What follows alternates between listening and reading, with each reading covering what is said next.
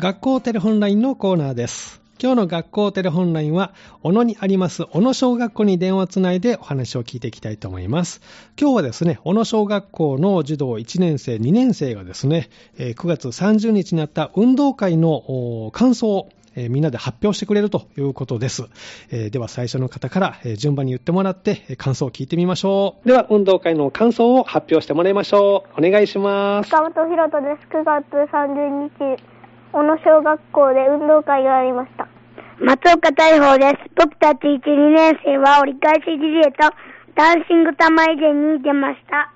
岩村小春です。折り返しリレーでは思いっきり走りました。どちらのチームももう頑張ったので引き分けになりました。嬉しかったです。今日からのダンシング玉入れではクリーンのポポポーチの曲に合わせて踊ってから玉入れを決まった。楽しかったです。中尾祐希です。今年は白組が優勝です。僕は赤組だったので負けてしまったけど、とても楽しい運動会になりました。はい。ということで、えっ、と、今ね、運動会の感想を発表ね、してくれました。えー運動会の発表してくれたのは、塚本博人さん、松岡大宝さん、岩村小春さん、久保香音さん、中尾祐希さんでした。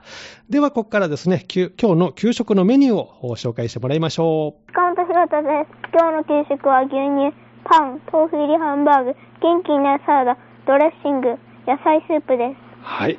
えー塚本博人さん、給食のメニューを紹介してくれました。ありがとうございます。今日の学校テレホンラインのコーナーは、小野小学校に電話をつないで、1年生と2年生がみんなで協力して運動会のね、感想を発表してくれました。えーそして最後はね、給食のメニューも紹介してくれました。明日のこの時間は、高平小学校が登場します。どうぞお楽しみに。